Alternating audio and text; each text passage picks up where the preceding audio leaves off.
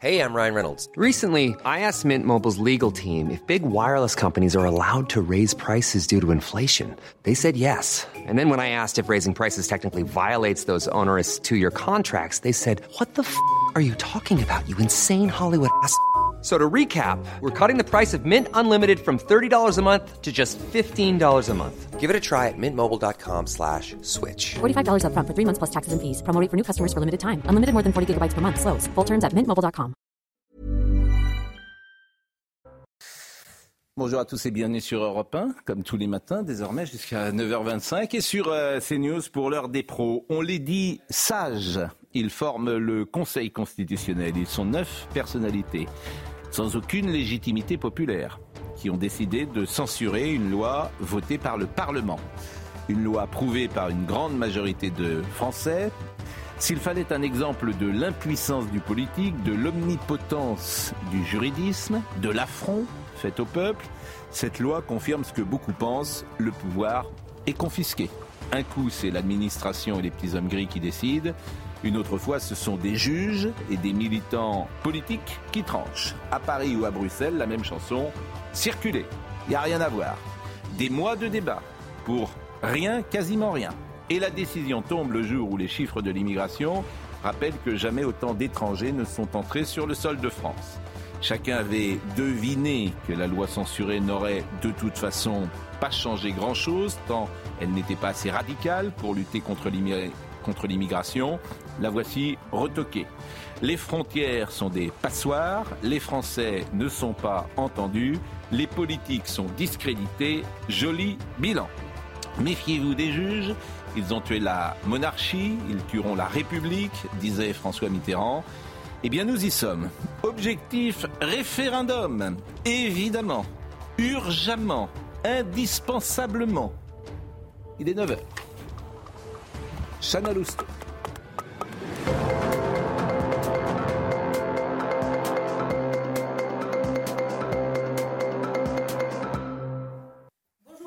Bonjour à tous. Cap sur Paris, la capitale commence à être encerclée par les agriculteurs. La N118 est bloquée au niveau d'Orsay. La 16 et la 1 sont également à l'arrêt dans l'Oise. Sur place, les agriculteurs sont très clairs. Sans annonce satisfaisante, ils investiront la capitale et ils vont commencer dès ce matin le camp là pour aller après sur les, les, les réseaux autoroutiers, euh, notamment sur le, le sud de, de, des Yvelines. Euh, on met la pression, on met la pression parce qu'il va falloir que le gouvernement arrête de nous raconter des sornettes parce que ça fait quand même 30 ans qu'on entend la même petite musique et depuis 30 ans, ben, on voit que l'agriculture aujourd'hui est dans un état complètement euh, euh, détruite, ça, ça devient lamentable quoi. Dans toute la France, on attend euh, Gabriel Attal de pied ferme. Le Premier ministre sera en Haute-Garonne cet après-midi pour parler aux agriculteurs. Il doit faire des annonces. Ce qui est sûr, c'est que les agriculteurs ne veulent pas céder sur leurs revendications. Le problème, c'est que le gouvernement, qu'est-ce qu'il va faire là? Il va lâcher euh, quelques millions d'euros juste pour apaiser les colères et il va, on ne va pas aller travailler sur une réforme totale de ce monde agricole qui tourne en rond. Et euh, le modèle aujourd'hui agricole, c'est pas le bon, on le sait. Et puis la loi immigration devrait être promulguée par Emmanuel Macron dans les prochaines heures. Gérald Darmanin va réunir tous les préfets d'ici une heure pour faire appliquer le texte dès ce week-end. Hier, le Conseil constitutionnel a censuré 35 articles partiellement ou totalement, soit plus d'un tiers du texte. Voilà pour l'essentiel de l'information. C'est à vous, Pascal. Et je remercie Alain Jakubowicz que nous aimons accueillir sur ce plateau, Georges Fenech, Joseph Massescaron, Eugénie Bastier qui est là. Merci bien sûr Chana Lousteau et Florian Tardif. Euh, il y a une formule qu'on utilise souvent, qui n'est pas de moi d'ailleurs, on paye toutes les factures en même temps. Et depuis, alors je ne sais pas si c'est un an ou deux ans, toutes les factures de 40 ans, dans tous les domaines, euh, mondialisme européen, euh, les, les, solutions qui ont été choisies pour les agriculteurs, euh, pour le juridisme en France, le pouvoir des juges, on paye tout en même temps, l'immigration. Comme en gros on a fait n'importe quoi, dans tous les domaines, l'école, la justice, l'hôpital. Boum Tout explose. Et tout explose en même temps. Bien sûr. Ce qui est normal, puisqu'on a fait n'importe quoi. Globalement, globalement, à grands traits, bien sûr. Il y a quelques éclairs qu'on pourrait. Bon. Et on en est là dans la France. Donc, elle, en fait, elle craque. Bien sûr, c'est exactement ça. Elle craque la France. Donc les gens que vous venez d'entendre là, qu'est-ce qu'ils disent? On sait bien que la politique agricole n'est pas la bonne pour les Français. Bah oui, bah, tout le monde le sait en fait. Sauf M. Canfin euh, à, Bruxelles. Et puis euh, les neuf sages qui euh, décident à la place des Français, bah, ça les rend fous en fait, les Français, de la même manière. Donc je ne sais pas ce qui va se passer ces prochains temps. Ah. Du juridisme qu'on ne comprend pas. Je me suis plongé dans, décision, hein. j'ai essayé de la lire. Bon, la décision, elle est simple. Hein. Laurent Fabius est de gauche, le Conseil constitutionnel est de gauche. Hein. Boum. Allez, on, fait vite. Mais Point. comme, comme Pierre Moscovici est euh, Cour des comptes euh, socialiste et comme euh, le vice-président de la Cour des comptes est également. J'ai toujours pensé d'ailleurs. Conseil d'État, pardon, vice-président est de gauche. C'est assez simple comme lecture. C'est même simpliste. Comment C'est même simpliste. Mais ce n'est que ça. Mais non, ce n'est pas que ça. Ah, que ça. Mais non, c'est l'application du système. Que ça. Pascal, on fait que ça. Si c'était un autre conseil constitutionnel avec des gens de droite, ça passerait. Là où vous avez raison, c'est qu'effectivement, on a l'impression d'une, chambre à air sur laquelle on met des rustines et qui pète de partout. Voilà, ça, ça c'est clair. Mais ce n'est que l'application d'un système qui est existant. Je veux dire que le, le, la décision du Conseil constitutionnel n'est une surprise pour personne. Pour personne on savait que le Conseil constitutionnel, c'est en amont que se situe le problème. C'est pas au niveau du Conseil constitutionnel. C'est un débat parlementaire qui est confisqué, qui n'existe pas. C'est des petits arrangements des partis politiques qui pensent plus à eux qu'au bien des Français et à la souveraineté nationale, qui ne défendent que leurs intérêts et non pas les intérêts collectifs. Chacun tire la couverture à soi et après on s'étonne qu'on en ait recours qu'on ait recours au Conseil constitutionnel dont la fonction est de dire si le texte est conforme à la Constitution, dont tout le monde savait que les amendements qui avaient été rapportés pour des raisons purement politiques et d'arrangement entre les uns et les autres, il n'y a pas eu de débat parlementaire. Je rappelle quand même que le Conseil constitutionnel avait été voulu par le, par le général de Gaulle précisément pour empêcher ce qui est en train de se produire. Oui, mais il a été dévoyé aussi, le Conseil constitutionnel. il fait de la politique euh, en permanence. la gauche. Eugénie Bastier. Non, mais il y a à la fois un problème institutionnel et un problème, effectivement, de personnes, de juges aussi, qui sont militants et qui, sont, qui ont une interprétation du droit qui est extensive en faveur des droits illimités. Euh, aux États-Unis, vous avez une Cour suprême de droite. Elle interprète la Constitution américaine sous une interprétation de droite. Euh, et avant, il y avait des juges de gauche et ils interprétaient de gauche. et nous, en France, on a des juges plutôt de gauche de centre-gauche. Euh, euh, Alain Juppé, je, vous laisse le classifier. Mais bon, euh, ce qui est, moi, ce qui m'inquiète, parce que vous avez dit qu'il faut un référendum.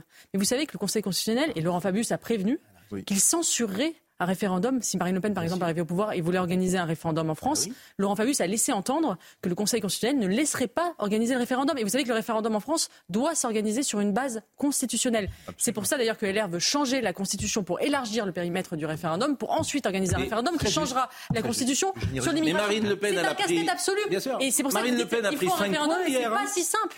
Et là, et là, elle a pris 5 points, Marine Le Pen. Non, parce qu'en fait, Pascal, mais là où c'est pas si simple, c'est que là où c'est pas si simple, c'est que même si Marine Le Pen voulait organiser un référendum, le Conseil constitutionnel ne la laisserait pas faire. Et ça, c'est vraiment très inquiétant parce que ces juges qui prétendent défendre l'état de droit pavent le chemin à des populismes qui vont à un moment dire bah, l'état de droit, basta, on n'en veut plus.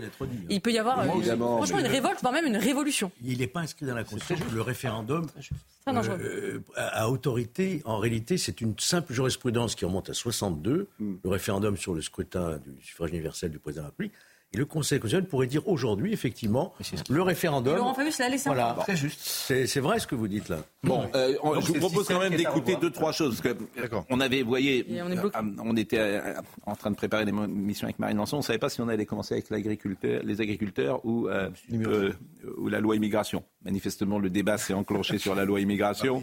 Donc c'est vous qui décidez. je vous propose d'écouter Éric Zemmour hier soir qui faisait, qui réagissait. C'est d'abord sur le constat.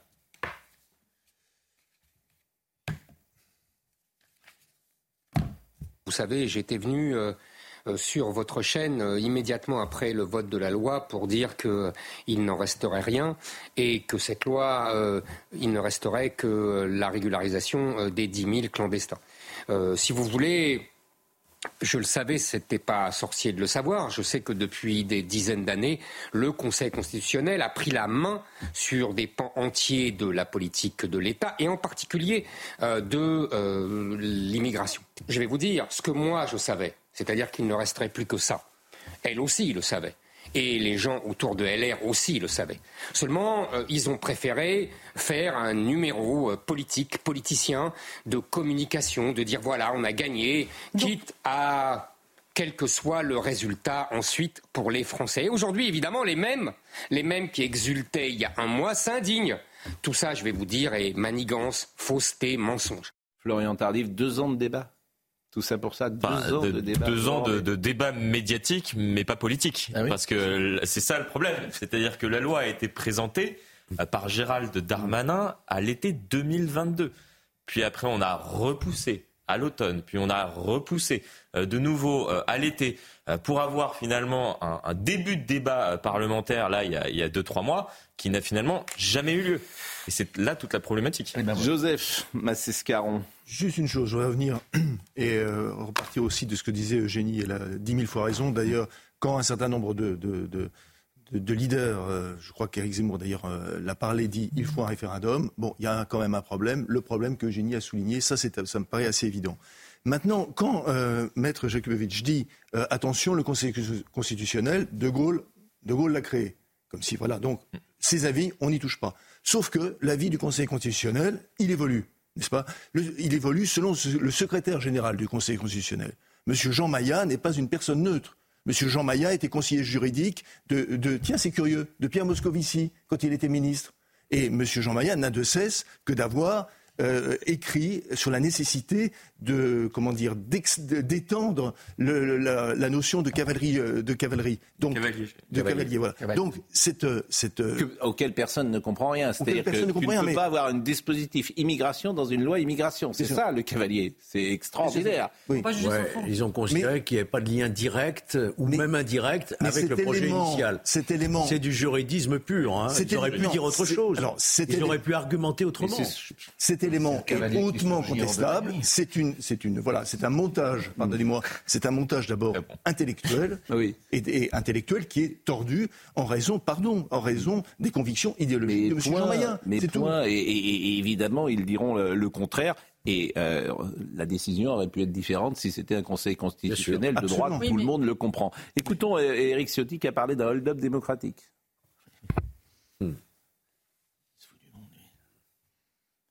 Aujourd'hui, c'est un échec pour la France.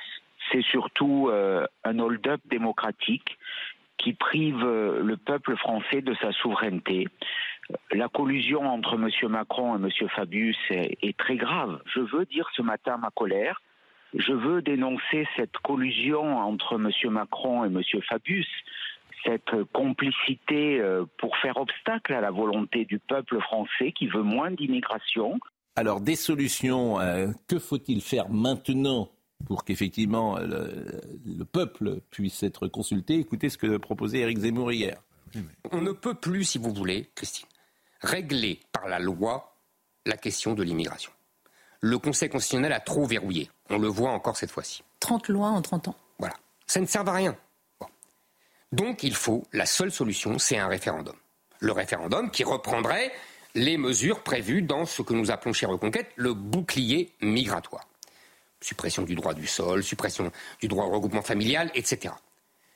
Puis, puis, nous devons également régler cette question de la souveraineté juridique française. C'est-à-dire que nous ne pouvons plus nous soumettre absolument au droit européen et nous ne pouvons plus supporter qu'un juge euh, aille chercher le droit européen pour imposer à la loi française. Il faut absolument que désormais nous prévoyons que les lois qui sont, comme nous le voyons là, rayées de la carte par le Conseil constitutionnel, puissent être rediscutées, revotées par le Parlement. Alors évidemment, à une majorité spéciale, on pourrait éventuellement envisager une majorité des trois cinquièmes, euh, pour que le dernier mot reste au Parlement, parce que le Parlement est le représentant du peuple.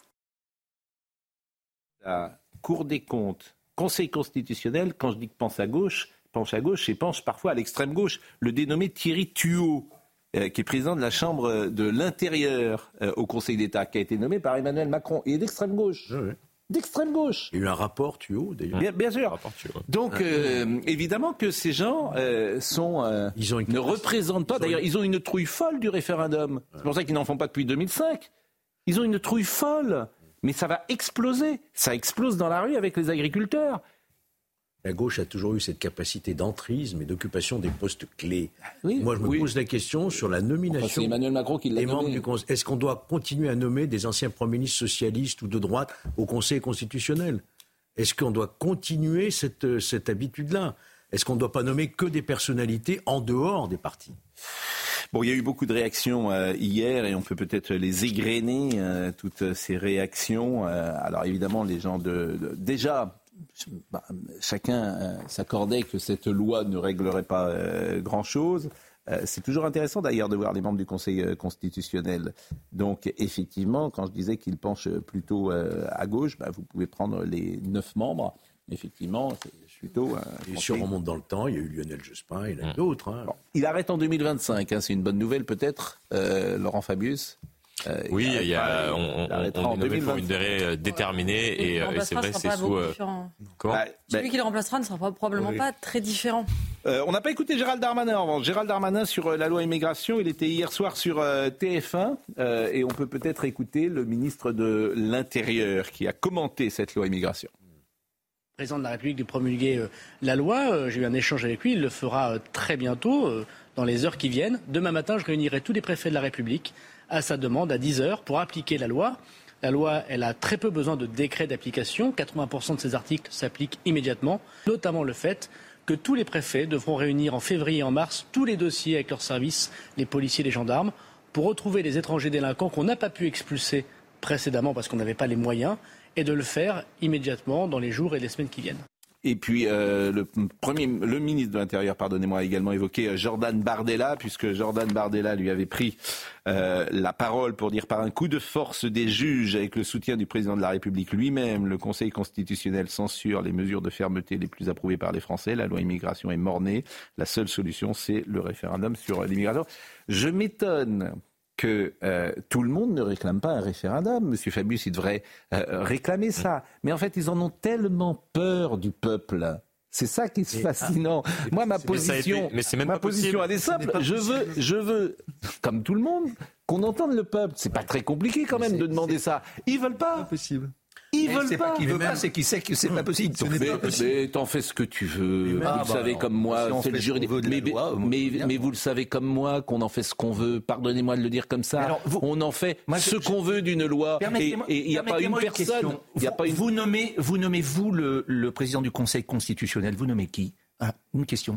Ah, Vous, vous avez la possibilité de nommer le, le, le président du Conseil constitutionnel. Vous nommez qui? Mais, mais moi, je suis pas. Mais, je vous pose la question. je n'ai pas la compétence pour ça. Non, mais un premier mais en revanche, je peux vous donner le profil. Non, mais écoutez, je peux vous donner le pas la première profil. fois que vous faites de la fiction Je peux vous donner le profil. Ouais, alors allez-y. Je, moi, Je veux quelqu'un qui soit inattaquable sur le plan Mais, tout le monde est attaquable. Vous trouverez toujours des gens qui considéreront que. Enfin, et- et le problème, c'est que vous le voyez de votre point de vue, qui est Pascal- tout à fait légitime, mais qui on n'est pas exclusif. On ne peut pas dire, il y aura toujours des critiques qui seront émises à cet Eugénie égard. Bastier. Toujours. On ne peut pas reprocher au Conseil constitutionnel d'aller contre la souveraineté populaire puisqu'il a été créé pour ça. En fait, les cours suprêmes ont été créés pour brider la, la- la- la- la souveraineté populaire et pour protéger les minorités. Sauf qu'aujourd'hui, on arrive à un, ac- à un excès tel qu'elles se- qu'elles sont- qu'elles ne protègent que les minorités et qu'elles font taire systématiquement euh, le- la, la- la souveraineté populaire. Et c'est intenable. Écoutez, et un jour, ça Le, va se le finir dans la de rue Gaulle voulait Américains. la dérive américaine. Ah mais mais mais. Vous verrez que la prochaine révolte dans la rue, ce sera, ce sera sur des sujets migratoires. comme en Irlande, comme, euh, comme euh, de- dans, dans plusieurs pays d'Europe. Et ce, sera des, et ce- Mais- et ce sera beaucoup plus grave, je pense, euh, Avant, que mais tout ce qu'on a vu jusqu'à présent. hypothétique d'un référendum, qu'est-ce qui pourrait se passer? Les LR pourraient parfaitement LR. prendre le paquet qui a été invalidé par le Conseil constitutionnel parce que, soi-disant, pas lien direct, et, proposer une proposition de loi, parce que le Conseil constitutionnel n'a pas dit que c'était anticonstitutionnel, Totalement. cette disposition. Il a pas Il dit simplement elle n'est pas dans le bon texte. Alors que les LR aujourd'hui réagissent, Ah, vous- déposent une de- proposition de, loi. qu'il Laurent profite de la réunion du Congrès Comment pour. euh, C'est pas la position de votre leader Laurent Wauquiez. Oui, mais en attendant ce référendum, déposer une proposition de loi. Bon, écoutez, euh, Gérald Darmanin sur Jordan Bardella. Et les gouvernements ne seraient peut-être pas contre. il. Écoutez, écoutez euh, le ministre de l'Intérieur hier soir sur TF1. Bon, Monsieur Bardella raconte euh, n'importe quoi. Moi, je suis pas là pour faire une campagne électorale permanente ou, ou jouer le jeu du petit euh, politique. Moi, je suis là pour protéger les Français en tant que ministre de l'Intérieur. C'est un travail sérieux. On voit bien que là, le Conseil constitutionnel a validé le travail qu'a fait le gouvernement pour protéger les Français. C'est tout ce qui m'intéresse. Éric Zemmour était ce matin sur RTL. Il a précisé quelque chose, peut-être. je pense qu'il y a, il y a eu vraiment une scandaleuse euh, manipulation de la part et de M. Darmanin et des dirigeants LR et de Mme Le Pen qui ont fait des coups politiques. Tout ça alors qu'ils savaient très bien que le Conseil constitutionnel allait annuler cette loi. Ils sont complices? Ils sont complices, absolument. Ils ont collaboré avec M. Darmanin pour la régularisation de 10 000 clandestins de plus. Ils savaient très bien qu'il ne resterait rien d'autre dans cette loi. Puis Laurent Fabius s'est exprimé également euh, Marine Lançon me dit qu'on l'écoutera euh, plus tard. Bon, écoutez, voilà ce qu'on pouvait dire sur euh, ce, un- ce sujet. C'est lamentable. oui, Voilà, c'est lamentable, mais personne n'est surpris, Mais je vous assure. Mais Marine Le Pen a pris 5 points. Mais c'est quelque chose. Ça, c'est ça, c'est sûr. Parce que les gens, euh, effectivement, ils se disent. Non, en mais- fait, que, que se disent-ils, ces braves gens? Comme il n'y a qu'une chose qu'ils n'ont pas essayé, une chose. Ils disent, bah, avec elle, bah, peut-être que ça marchera, en fait. Mais Peut-être qu'on pourra être entendu, par exemple, sur l'immigration. Peut-être. Pascal, pardon, mais est-ce que vous ne trouvez pas que avant cela, ce qui est lamentable, c'est le fait qu'il n'y ait pas eu de débat à l'Assemblée nationale sur le sujet et que, et que précisément, on a, on a empêché ce débat. Qui a empêché ce débat? Hein, Ce retrait préalable avant toute discussion. C'est- C'est c'est là, c'est encore la- les combinations des partis politiques qui sont antérieures qu'il y a pas de à majorité. Ben voilà, mais, mais- mais oui, mais, mais enfin, le fait générateur, il vient quand même de là. Pourquoi est-ce qu'on n'a pas eu ce grand débat national Parce qu'on a, on a des, des- des- les députés qu'on mérite aujourd'hui. Je suis Ouais, désolé. c'est pour ça qu'il y a mais- une alternative au référendum, c'est la dissolution. Mais Alain Jakubowicz, le débat, il est très simple. Puisque 80% des Français pensent la même chose. Écoutez, le on référendum, ferme- à ma connaissance, il n'a pas on eu lieu. ferme Donc, les euh, frontières. Vous faites le référendum vous-même. On Donc, euh, ferme les frontières. Voilà ce que veulent les Non, mais Français. vous faites le référendum, Mais vous donnez le résultat du référendum avant qu'il ait eu lieu, 80%. On, on abroge Bah, c'est des des- gens de pourcentage qui reposent absolument sur rien, sur la, le- mais la non, sens- la sensation que l'on a. Mais non, c'est des sondages. Bah, bah, c'est des sondages. Bah, Parlez autour Alors, de vous. euh, Parlez substituons le sondage au référendum. Mais parlez autour de vous. Moi, je n'y peux rien. Parlez aux uns et aux autres. Les gens, voilà. C'est évident. Euh, ils, ne, ils ne souhaitent. Chacun dit la même chose. C'est-à-dire qu'on n'est plus capable d'accueillir dans des bonnes conditions euh, de nouveaux entrants sur euh, le euh, sol de France. Voilà. euh, Et on n'est plus capable non plus d'avoir des députés qui sont capables d'en parler sereinement, Mais- positivement, mais- dans l'intérêt de la mais- France mais- et, des- mais- et des Français. Mes chers amis, Voilà. C'est toujours la même phrase. Nous payons 40 ans. C'est-à-dire que comme il n'y a plus de députés maires, bah, effectivement, on a des députés aujourd'hui qui sont aussi déconnectés. Tout ça, en fait, c'est un pays qui se serait suicidé en 40 ans. Voilà. un point sur lequel nous sommes d'accord. Eh ben, euh, ah bah, je suis content que euh, voilà. Alors c'est très étrange de se suicider. Ça c'est très étrange. Pourquoi? Pourquoi, Monsieur Parce Fabius qu'on a Pourquoi empilé ces les gens-là textes, Pourquoi on a empilé les textes au lieu de. C'est très étrange en psychologie. C'est très, c'est très étrange leur, psychologie. Voilà. réussite, Vous, vous voyez les. J'ai vu, j'ai vu la maire de Nantes hier. Nantes, c'est une ville qui est tombée en 20 ans. En- tombée en 20 ans. Mais on a Eh bien, elle est très contente que Elle se cette loi soit retoquée. Elle s'est réjouie, ça c'est. Elle s'en, elle s'en réjouit. Oui. Tous les Nantais qui ont grandi dans cette ville ne la reconnaissent plus. C'est parfait. Elle est très contente. Ils ont voté pour elle? Bah, ils ont voté pour elle. Alors, Alors, je suis pas sûr qu'ils votent le prochain coup. C'est comme à Paris. hein. Là, on annonce, on, annonce votre candidature. non non, je- mais, mais je pourrais dire, attendez, je pourrais dire Nantes, mais je pourrais dire Rennes. Madame Appéré, vous avez vu dans l'état. Tiens, on va voir des images de Rennes, si vous voulez bien. Mais Rennes est à feu et à sang. On va dire Lyon, peut-être. non. est à feu et à sang, la ville de Rennes. Et, et Madame Appéré, la seule chose qu'elle dit, c'est que lorsqu'elle est interrogée par parimètre, ah non, moi je veux pas répondre aux médias Bolloré. Juste parce qu'il y a eu un jour euh, une enquête qui a été faite euh, euh, sur euh, Rennes, à, à l'hôpital de Rennes. Ah oui, je veux pas répondre. Bon ben voilà, regardez Rennes cette nuit. Mais ça, c'est Rennes, Rennes, Nantes, euh, euh, voilà, toutes ces villes-là. Voilà, voilà où on en est. Alors on va voir le prochain coup. Je, je pense que ça va changer dans beaucoup de municipalités. Je pense. Maintenant, je peux me tromper. Hein. Alors, juste euh, Joseph Massescaron. un point moins important, je le concède, mais je souhaite bonne chance à Gabriel Attal avec cette majorité relative dont on vient de parler, avec ce qui s'est passé, parce que les LR ne feront plus du tout de cadeaux. Entre Rachida Dati et ce qui vient de se passer, ces deux séquences, je peux vous dire qu'ils sont, tous les parlementaires LR sont vent debout. Ils se sont fait Donc je leur souhaite, vraiment, ils se sont fait avoir, ils se sont fait rouler dans la à Donc je souhaite, je souhaite bonne chance à Gabriel Attal pour les Mais prochains il textes. va faire des annonces. Bien sûr, bien sûr. Il reste juste, puisqu'on parle de Rennes, il y, a- il y a une séquence que je voulais vous montrer, et je le dis à, à Marine euh, Lançon, c'est euh, l'insécurité à Rennes, elle est XXL aujourd'hui. XXL, vous entendez bien? Bon. Et elle est liée effectivement à des problèmes d'immigration, bien souvent. disons-le. Eh bien, il y a une dame handicapée qui a été euh, cette nuit euh, agressée dans Rennes et qui a témoigné sur euh, les réseaux. Et le mensuel de Rennes, Rennes, une voiture stationnée sur une place handicapée a été dégradée lors de la manif sauvage contre la loi immigration. Sa propriétaire, une femme en situation de handicap, a découvert les dégâts dévastés.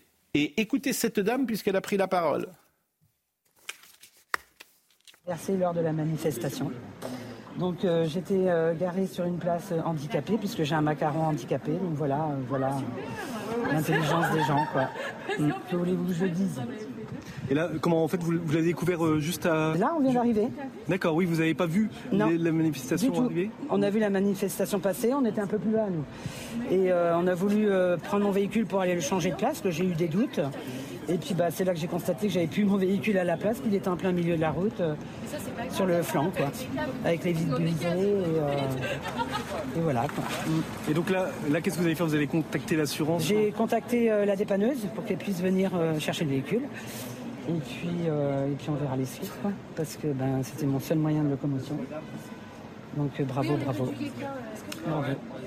C'est Il y a une- dégueulasse. Il n'y a pas d'autre mot. Mais il y a une ZAD entre Nantes et Rennes. Il y a une ZAD pour Notre-Dame-de-Landes. Elle est restée 20 ans euh, ou 15 ans. Personne n'est intervenu. 40 ans de faiblesse, 40 ans de lâcheté. Bah, Aujourd'hui, ces gens-là, ils sont dans la ville et ils sont ultra-gauche, dans les villes de Rennes. de Nantes. Ils tapent, ils détruisent dans toutes les manifs. etc. Voilà.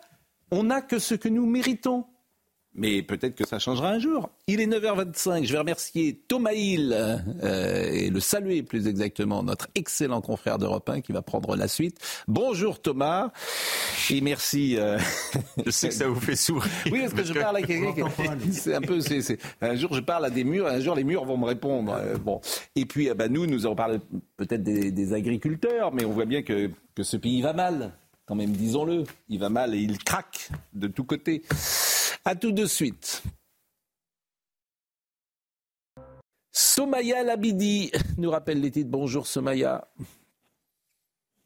Bonjour Pascal, bonjour à tous. Ils l'attendent de pied ferme. Gabriel Attal doit se rendre en Haute-Garonne cet après-midi, un déplacement durant lequel il devrait annoncer les premières mesures en faveur des agriculteurs, des agriculteurs qui manifestent et multiplient les actions de blocage depuis une semaine. Encore une augmentation qui va faire mal au portefeuille des automobilistes. Les péages vont procéder à leur hausse annuelle dès le 1er février. Mais rassurez-vous, car selon un document du ministère des Transports, cette hausse devrait être limitée à 3% sur la plupart des réseaux. Et puis l'appel à l'aide de la Colombie en proie aux flammes depuis plusieurs jours, Bogota active les protocoles de demande d'assistance internationale. Au total, une trentaine d'incendies de forêt font rage dans plusieurs régions. Des incendies attisés par la chaleur et la sécheresse due au phénomène climatique El Niño auquel le pays est confronté depuis plusieurs jours. Merci beaucoup, Somaya. Euh, on termine évidemment le chapitre immigration euh, avec euh, euh, Laurent Fabius qui s'est exprimé. Le Conseil est là, non pas pour rendre des services politiques, mais pour rendre une décision juridique. Vous Et répondez ensuite, donc par compte tenu de tout cela, il y a des positions qui sont prises par le gouvernement, par les parlementaires. Vous croyez qu'il y a une personne en France qui le croit? Non, mais attendez. Sérieusement pensez qu'il y a une personne qui est... De toute façon, vous- il y a- en général, vous pensez qu'il y a une personne qui croit euh, Laurent Fabius? Laurent Fabius et Emmanuel Macron sont Oui. brouillés. Hein. Oui. Euh, Laurent Fabius a Et- fait un et- discours très très sévère contre Emmanuel Macron. Ah, de- Justement, euh, il y a quelques- euh, pendant les vœux au Conseil constitutionnel, donc ils sont brouillés. Euh, c'est là où l'erreur d'Emmanuel Macron est, est, très- est- est- est- enfin, c'est une erreur politique parce que il a demandé au Conseil constitutionnel effectivement de censurer cette loi, alors même qu'il l'aurait fait sans qu'il lui demande. Absolument. Euh, et, euh, et ça a gêné d'ailleurs Laurent Fabius qui lui a demandé. besoin de faire ça. Et Il n'avait pas besoin de lui demander. Et Enfin, tout a été fait. dit dans ses hein. Il a dit le Conseil constitutionnel n'est pas une chambre d'appel.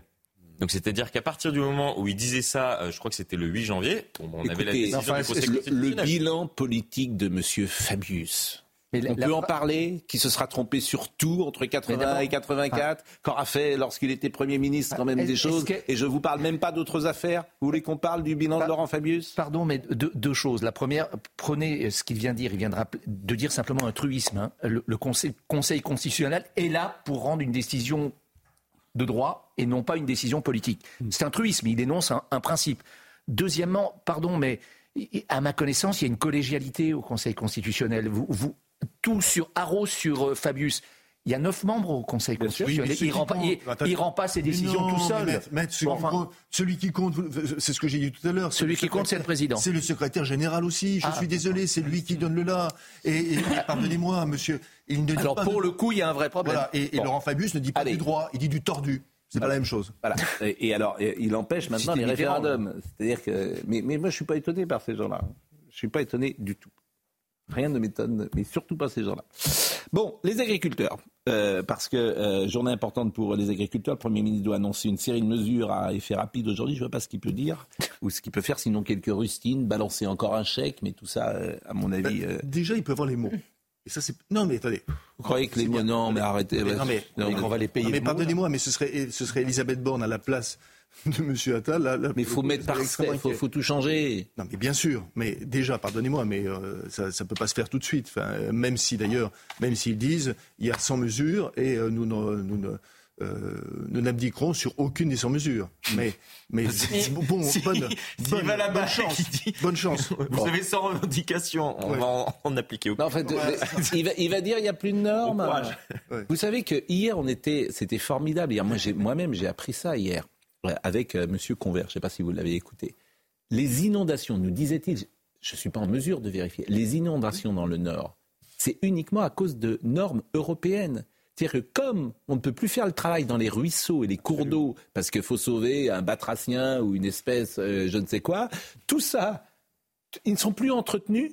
Et la raison, disait-il, et c'est un homme du terrain, et j'ai plutôt envie de le croire, bah, ça a été les inondations qui euh, n'ont jamais existé euh, d'une manière aussi importante dans le Nord. Mais d'une certaine manière, c'est les conséquences d'une surréglementation dans tous les domaines qui fait qu'on ne peut plus intervenir, par exemple, sur les cours d'eau.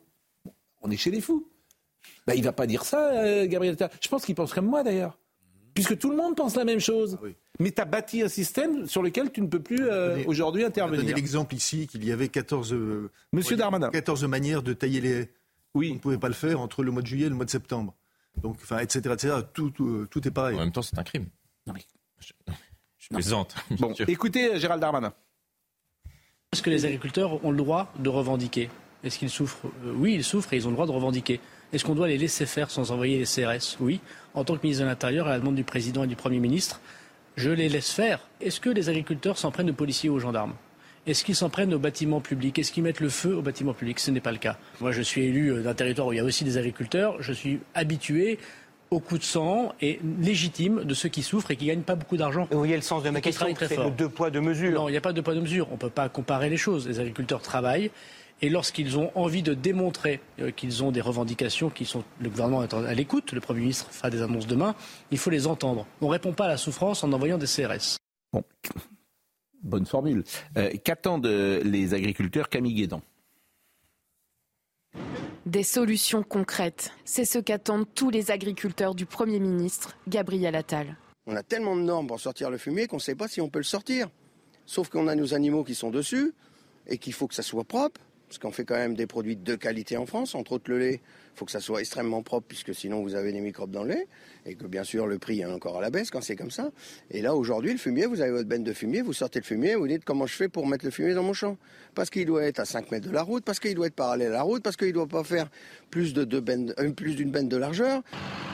Autre source de colère, les tâches administratives. Une contrainte permanente qui asphyxie les agriculteurs. On passe notre temps à faire de la, de la traçabilité, à faire des déclarations. Quand on passe 30% de notre temps au bureau alors qu'on en passait euh, zéro il y, a, il y a 20 ou 30 ans en arrière, euh, forcément ça se ressent. Quoi. Moi je préfère être dans le tracteur à me promener dans la nature qu'assis derrière un bureau. Les agriculteurs suivront avec attention les propositions de Gabriel Attal avant d'amplifier ou non le mouvement de protestation. Anna Jakubowicz, j'ai dit hier, nous sommes tous des agriculteurs. Ça veut dire que nous souffrons tous d'une suradministration. Vous êtes avocat depuis combien de temps? De plusieurs décennies, euh, 47 ans. Est-ce que vous diriez que dans votre métier, Oh. dans votre métier, tout ce qui a été fait depuis des années n'a pas de sens et qu'il faudrait revenir à une simplification plus grande? C'est vrai pour tout, bien sûr. Évidemment que tout, tout, tout est complexifié, que, que bien sûr. Mais enfin, je me garde aussi de, de jouer les vieux cons qui, qui Non, mais répondez, qui- est-ce que- est-ce pour, que lequel, c'est- pour lequel c'était mieux avant? Mais oui, tout est beaucoup plus compliqué. Oui, mais est-ce que c'est justifié? C'est ça qui m'intéresse. Non, pas toujours, bien sûr. Bon, Est-ce que dans votre domaine, comme les agriculteurs, faudrait faire un trait de plume sur je ne sais combien de règlements, de lois, de, de comportements, etc. Oui ou non? Évidemment, mais l'acuité, l'urgence n'est pas la même. Euh, c'est- clair. On, on est quand même globalement euh, privilégié par rapport, par rapport au monde agricole. Enfin, je veux dire, il y a quand même, il y a quand même des trucs qui doivent, qui, doivent, qui doivent être annoncés. Mais oui, évidemment que le- l'hyper-réglementation. Mais nous, elle est, elle est consubstantielle à notre fonction, puisqu'on travaille sur le droit. Euh, donc évidemment, tout est. Tout... Vous savez combien il y a de lois en France? Ouf. Voilà. Si vous te- 13 000. Bah, écoutez, si chaque fois que se, se fait- se produit un fait social, on, on agrège une nouvelle loi en considérant, c'est- c'est un peu d'ailleurs le débat d'aujourd'hui, Euh, le, le- le Premier ministre va, va faire des annonces. Mais des annonces de quoi? On découvre le problème aujourd'hui? Pourquoi les annonces qu'il fait aujourd'hui, il ne les a pas fait hier, avant que les agriculteurs soient dans la rue? Donc c'est, euh, c'est- comme vous le disiez tout à l'heure, c'est le serpent qui se mord la queue, quoi. Vous dites 13 000 lois, mais si vous rajoutez les décrets, les directives, on dépasse les 30 000. À tel point, et moi je l'ai vécu à la commission des lois, que vous avez des niches pour les simplifications du droit. Vous avez un rapporteur qui est nommé à la commission des lois pour faire une loi pour simplifier la loi. Et vous, on en est là aujourd'hui. Et c'est un travail gigantesque. Les agriculteurs, je crois qu'on a une image d'ailleurs que nous propose euh, Marine Lançon. On est dans l'Oise avec des blocages. On est à Amblin-Ville et euh, je ne sais pas si ces euh, tracteurs euh, montent sur euh, la capitale, comme on dit, montent à Paris plus exactement, c'est plus correct dans ce français-là. Comment vivre aujourd'hui quand on est agriculteur? Euh, Je vous propose de voir le sujet d'Adrien Spiteri. J'aime mon métier, mais j'aimerais en vivre. Voici le message que l'on pouvait lire sur un tracteur hier sur l'autoroute A16. Car le manque de moyens est l'une des principales causes de la mobilisation des agriculteurs. À 58 ans, Jean-Marc gagne Euh, Entre 1000 et 1500 euros. C'est infernal, quoi. C'est infernal. Je devrais être au moins à 3000 euros par mois euh, en fin de carrière. Non, mais c'est c'est n'importe quoi, quoi. D'autres n'arrivent même pas à se dégager un salaire. Moi, je me prélève rien. Je me prélève rien, je vis sur mes économies euh, que je m'étais fait en travaillant un peu avant. Et là, j'avais touché la DGA à titre privé, donc je vis sur cette DGA. La DGA est une aide destinée à l'installation de jeunes agriculteurs. Mais cette situation précaire est anormale selon ces professionnels qui travaillent parfois 7 jours sur 7 et près de 70 heures par semaine. Vous, que vous travaillez sans salaire, c'est pas possible. Vous n'allez pas, vous allez pas le faire. Si demain je vous dis je vous paye pas, qu'est-ce que vous allez dire? Vous allez arrêter, vous allez changer. Les agriculteurs doivent être rémunérés pour leur travail et ils le méritent grandement. D'après des chiffres publiés par l'INSEE en 2021, en France, 18% des agriculteurs vivaient sous le seuil de pauvreté. à travers cette séquence, c'est la dinguerie européenne et la folie écologique. Qui, euh, les deux proposent des normes, des règlements, des contraintes que personne ne peut appliquer. Et notamment la, la folie des écologiques, des écologistes. La folie. de la pomme est, est-. Bien sûr. Et Pascal Canfin, il se planque en ce moment. Il dit c'est pas moi qui décide, etc. Bon, il- mais la vérité, c'est que ce qu'ils imposent dans le- l'espace médiatique et auprès de ces agriculteurs est quand même, euh, on peut contester pour le moins. Je rappelle que la France n'est pour rien dans euh, le dérèglement climatique quand même. C'est c'est important de le dire. C'est-à-dire que quoi que vous fassiez en France, rien. C'est pas vous qui êtes responsable de ce qui se passe dans- dans le dérèglement climatique. Euh, non mais une fois qu'on a dit ça, Non, non, moi je, je pense qu'il y a une contradiction fondamentale des écologistes, c'est qu'en en fait ils prônent euh, la décroissance sans le dire, et ils ont une influence d'ailleurs sur l'Union européenne, parce que la loi sur la rénovation de la nature, c'est de la décroissance, puisqu'on demande de réduire la production agricole, de faire de la jachère, etc. Mais il faut que c'est une conséquence. Si on, on, va, on rentre dans la décroissance, il va falloir en fait produire, euh, enfin il va falloir que, si on rentre vraiment dans l'agroécologie, il faut qu'il y ait un million à deux millions de paysans de plus en France dans les 20 années qui viennent. C'est l'équivalent à peu près de l'exil rural de l'exode rural dans les années 50, mais inversé. Euh, on est et passé c'est- de 2 millions et, 500 000 à et- et 500 000. on peut pas être pour le droit à la paresse, pour le collège unique, pour les 35 heures, et en même temps euh, vouloir euh, des paysans euh, qui travaillent 70 heures par semaine. C'est impossible. Donc euh, les, les écolos devraient être cohérents et dire, bon, euh, ok, on veut un monde de décroissance, mais dans ce cas-là, on supprime le collège unique, on force les gens à aller au champ. Et euh, c'est pas des 35, c'est des gens, il y aura plus de vacances, euh, plus de plus de 35 heures. C'est pas le à la on- on- Pol Pot. on- et fini le collège. Mais c'est Pol- oui, c'est C'est voilà. Non, vous- Certains dans- ont eu des solutions radicales dans le temps et pourraient s'inspirer peut-être. Mais il y a un manque de cohérence absolue. On peut pas avoir le beurre et l'argent du beurre. Vous parlez des écolos, vous pouvez rajouter aussi, évidemment, l'OMC, vous pouvez rajouter aussi toutes les, voilà, tous les accords mondialisée, parce que en fait, les paysans sont, sont attaqués de tous côtés. Hein. sont prêts Ce sont, euh, pour moi, les, les, paysans, quand, je les entends et quand je vois, parce qu'ils sont vraiment sans défense, j'ai l'impression que c'est une profession, pardonnez-moi, une profession herbivore dans un monde carnivore. Parce qu'ils sont bouffés de tous côtés. Voilà, de tous côtés. Et alors, euh, le bureau de l'Assemblée nationale, vraiment, qui est formidable, c'est des génies, hein, ces gens-là. C'est des génies. Ils se sont augmentés de 300 euros. Alors, je ne veux pas faire de démagogie parce que je trouve souvent que les hommes politiques ne sont pas assez payés, que c'est un problème d'ailleurs qu'il ne soit pas assez. Là, c'est une enveloppe de frais. Mais... c'est pas bon, c'est pareil. Les gens, c'est bon. Génie, génie absolu. En pleine séquence, agriculteurs, etc., ils s'augmentent de 300 euros. Là, là tu dis, voilà, ils sont formidables, quoi. Tu peux pas faire mieux. Et, alors, on va écouter euh, Madame Yael Braun-Pivet, qui a été interrogée là-dessus, elle était un peu agacée, bien sûr. Parce qu'en en fait, ils n'ont pas conscience du symbole. Euh, et je vous propose de l'écouter premiers textes que nous avons adoptés en euh, juin et juillet 2022 sont des textes rectificatifs sur le pouvoir d'achat. Ben, non, c'est pas les salaires, mais effectivement, nous ne sommes pas pour une indexation automatique des, salaires sur l'inflation. C'est une position euh, que nous assumons, mais vous m'excuserez de ne pas voir le rapport entre l'indexation des salaires et la hausse du plafond des frais de mandat que nous avons voté. Je ne vois pas le rapport. Après, non mais je ne vois pas. Pardon? Mais nous n'avons pas augmenté à nouveau le pouvoir d'achat des parlementaires. C'est pas le sujet. Et je peux, oui, mais c'est pas ça que vous dites, mais c'est ma réponse. Et ce que je veux vous dire, c'est quand vous, vous êtes euh, salarié, j'imagine, vous présentez des notes de frais. Votre entreprise vous rembourse vos notes de frais. Et les notes de frais que vous remboursez, qu'on vous rembourse, elles tiennent compte du prix de l'essence d'aujourd'hui, pas du prix de l'essence euh, d'il. Si vous allez au restaurant, on vous dit pas, euh, on va prendre le prix du restaurant d'il y a six mois. C'est le prix du restaurant d'aujourd'hui. Non mais les entreprises qui remboursent aux frais réels remboursent les salariés au titre des frais qu'ils ont réellement dépensés. Eh bien nous, c'est la même chose. On est remboursé au titre du loyer qu'on a réellement payé, de la facture de chauffage qu'on a réellement payé. Ce sont des frais professionnels. Nous ne payons pas nos maisons avec, nous ne payons pas euh, nos, nos frais personnels, ce sont des frais professionnels. Après, il faut savoir ce qu'on veut. Moi, je veux bien qu'on considère que les parlementaires sont trop payés, qu'ils ne doivent pas avoir de frais pour exercer leur mandat, etc. Ben, je peux vous dire que demain, il n'y aura plus un parlementaire et il n'y aura plus un citoyen pour aller mettre un bulletin dans une urne. Nous avons besoin d'exercer notre mandat pleinement et les Français n'attendent. Vous savez la première qualité que les Français demandent à un parlementaire dans toutes les études d'opinion Vous savez quoi? La proximité. Alors si moi j'ai pas de permanence, si j'ai pas de voiture pour aller voir mes citoyens, si je suis pas comme Christophe Blanchet et si je loue pas un camping-car pour aller faire le tour de ma circo, eh bien, euh, ok, je vais être enfermé au Palais Bourbon et je peux vous dire que la colère des Français elle sera beaucoup plus grande. Je jure, c'est. Ça a pleuré dans les premières. Là. Non, non, mais en plus, je ne veux pas dire du mal de Mme Bonne-Pivet, mais quand on parle de déconnexion, qu'est-ce que vous voulez que je vous dise? Après, il, est difficile de vivre avec 7 euh, 000 euros euh, bruts par mois et 6 000 euros de dépenses.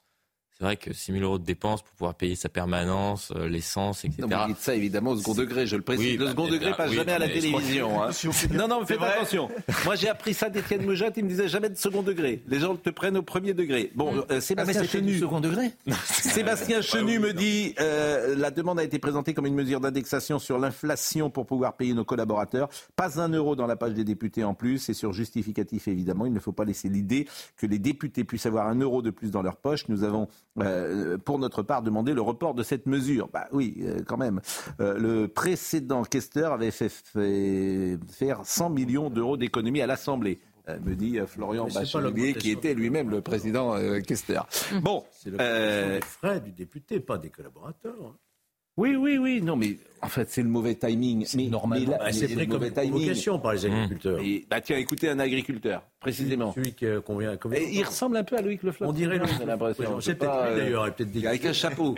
Mais je, je trouve qu'il y a un petit air de ressemblance. Bon, écoutons cet agriculteur. Par contre, le réveil, euh, enfin une très grosse surprise par rapport à l'information. Euh, nos députés, bah, ils sont capables de prendre des décisions, mais euh, bah, pour eux, quoi. 300 d'augmentation d'indemnité mensuelle parce que la vie a augmenté. euh, en comparaison de la baisse du prix de mon lait de moins 15%, l'augmentation de l'électricité de 10%. ils sont capables de prendre des décisions rapidement, mais pour eux. Donc bah, aujourd'hui, c'est plus des politiques, c'est des gens qui s'emplissent leurs poches et qui sont en train d'enfoncer les producteurs, puisque là, on n'a aucune écoute, aucun retour. Je crois que Paris, on va y aller, mais encore plus déterminé que ce qu'on avait imaginé. Bon, comme il nous reste quelques secondes, effectivement, Objectif Paris, on peut peut-être voir le sujet justement de Maxime Lavandier. Est-ce que les agriculteurs vont rentrer euh, dans Paris ou pas? Comment tout cela va se terminer? C'est à quelle heure, euh, Gabriel Attal? On ne sait toujours pas. on nous a dit cet après-midi. C'est sous quelle forme? Cet après-midi, un déplacement. Il veut aller à la rencontre des agriculteurs. Euh, ça sera en Haute-Garonne et vraisemblablement, vu que le mouvement est né là-bas, il souhaiterait rencontrer euh, voilà, ceux qui ont lancé le mouvement, donc ça risque d'être peut-être. Et vous n'avez pas de piste de ce qu'il peut dire? Parce que moi, je vois pas ce qu'il peut dire. Ah, si, on a des pistes, mais je ah. je suis pas sûr que ça, les, ça puisse les. Mais oui, parce que c'est forcément des rustines. Il y aura une simplification administrative. Ça veut rien dire? Ça veut rien dire. Euh, ils vont revenir sur, s'ils vont revenir visiblement sur euh, la suppression de la niche fiscale qui concerne le gazole non routier. Oui, mais bon, c'est. Il y a eu des demandes, mais bon, c'est pas grand-chose. Ça ne suffira pas? Et vraisemblablement, ils voudraient peser dans les négociations qui ont lieu actuellement entre les agriculteurs, les industriels et la grande distribution. Il y a même une réunion tout La loi Egalim ne sera pas appliquée. Donc tout ça, c'est des rustines, à mon avis, si tu es agriculteur. Je crois que Brigitte Macron a pris euh, la parole ah. euh, euh, ce matin sur RTL et je voulais qu'on l'écoute sur ce sujet. Ma solidarité, mon émotion aussi face à ce qui s'est passé à Pamiers. Ça, véritablement, ça, c'est abominable ce qui s'est passé à Pamiers donc cette jeune agricultrice et sa fille. J'ai rencontré aussi, mais à, d'autres occasions, des agricultrices ou des femmes d'agriculteurs. Il faut voir leur vie. Ce sont parce que leur mari travaille énormément, les, revenus sont très insuffisants, et elles sont complétées par un travail, un autre travail, plus le travail à côté de leur mari. Il faut, faut, parler d'elles, parce que c'est énorme ce qu'elles font à côté d'eux. Et leur travail, c'est 365 jours sur 365. On en a bien conscience. Ça fait partie des, des préoccupations du président Ça l'inquiète, ce mouvement Non, complètement. C'est très bien ce qui se passe. Je l'ai eu au téléphone tout à l'heure. Il sortait de l'avion, il savait exactement ce qui était en train de se passer. Et il suit de très près. Tout le préoccupe. Rien n'est anodin. Rien. Non, non, tout le préoccupe. Et franchement, ce n'est pas la, présidente du fan club. Bon, ça fait sept ans qu'il est en place, Emmanuel Macron. C'est inaudible ce que dit Madame Macron. C'est inaudible. Il faut que les gens soient dans la rue pour qu'il y ait des réactions. C'est ça qui est insupportable en France. Tout le monde sait ce qui se passe euh, avec les agriculteurs depuis des années. C'est inaudible. Il est au pouvoir depuis sept ans. Il découvre pas que la vie est difficile et que les femmes c'est difficile quand tu es femme d'agriculteur quand même. Et ce qui est terrible, c'est que dans son livre Révolution, il faisait pourtant le bon diagnostic. Il faut arrêter euh, de laisser faire ceux qui décident et il faut laisser faire ceux qui savent faire. Sauf que le problème, c'est que depuis 7 ans, il laisse faire ce qu'il décide. Mais, mais Pascal Canfin, c'est bien lui, c'est un de ses amis, Pascal Canfin. Oui, il a rejoint la Macronie. Il a rejoint la Macronie. Il a même été question qu'il soit tête de liste pour les prochaines ouais. candidat. Euh, et Pascal Canfin, il veut la mort de l'agriculture en France, puisque ben, au nom de l'écologie. Hmm. Oui. Enfin, ça revient à la même chose. Il veut sauver la planète euh, et, de ce fait, ben, il tue l'écologie, il tue euh, l'agriculture. Un truc euh, qui, devrait tous nous intéresser, c'est que les écologistes en France, ils sont tous élus dans des villes. Quasiment. Mmh. Mmh. Il y a un... Non, mais il y a peut-être un problème. oui, on va marquer une pause. Quand on vit à la ville, on, va marquer en ville et quand on vit euh, euh, dans, les mmh. campagnes. On va marquer une pause. Bon, Brigitte Macron a pris la, parole. Bon, son mari est en Inde. Son mari qui est aussi président de la République. Il était en Argentine au début des Gilets jaunes, je me souviens. C'est vrai. bon quand même un drôle de. Bon, on va, se, on va parler d'autre chose.